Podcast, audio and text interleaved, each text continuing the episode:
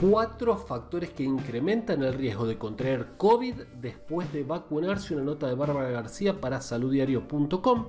Dice, la investigación concluyó que, escuchen esto, el 0,2% de la población, o sea, una persona de cada 500 experimenta COVID después de la aplicación de la vacuna. Dos semanas después de la segunda dosis de vacuna contra la COVID-19, los efectos protectores están en el punto más alto. Dos semanas, acuérdense. Ahí es cuando una persona puede decirse que está completamente vacunada. Si después de eso contrae COVID-19, sufre lo que se llama breakout infection. ¿eh? Una cosa, breakout me suena, me acuerdo que jugaba un juego de zombies. ¿Cuál era el juego de zombies? Bueno, no importa, un juego de zombies que estaba buenísimo de Capcom me acuerdo. Bueno, que hay ahí en un supermercado, zombies. Que me encantan los juegos de zombies. Bueno, Breakout Infection. ¿Qué es la Breakout Infection? Bueno, en términos generales son infecciones similares a las personas no vacunadas, pero en personas vacunadas. Los síntomas incluyen, según este estudio, secreción nasal, dolor de cabeza, estornudo. Bueno, en definitiva, los síntomas son muy parecidos, pero no hay ni fiebre ni tos en las personas que están vacunadas. Acuérdense, les repito, uno de cada 500 puede tener COVID. O sea que fíjense cómo baja la tasa. Uno de cada 500 y no es grave. Aparte, y entonces en la sintomatología no incluye ni fiebre ni... Bueno, ¿qué aumenta el riesgo?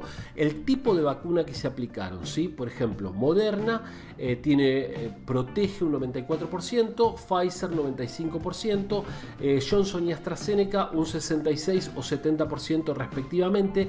Y AstraZeneca llega al 81 si hay más tiempo entre dos dosis, ¿sí? entre la dosis 1 y 2, si hay más tiempo puede llegar al 81%. También el tiempo transcurrido desde la vacunación.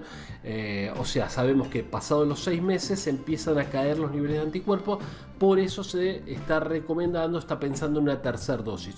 Otro de los motivos es las variantes. Estos estudios se hicieron con la variante original, pero variante Delta o los distintos tipos de variantes pueden hacer que uno se infecte antes. ¿sí? Pero les repito, uno cada 500 y sin mucho problema. ¿eh? Así que, y por último, tu sistema inmunitario. Es importante entonces el sistema inmunitario de cada persona ya saben, comer bien, descansar bien, descansar bien es fundamental y este, también el lugar donde uno trabaja, por ejemplo. No será lo mismo trabajar en un hospital que trabajar en un lugar donde no estás en contacto con gente.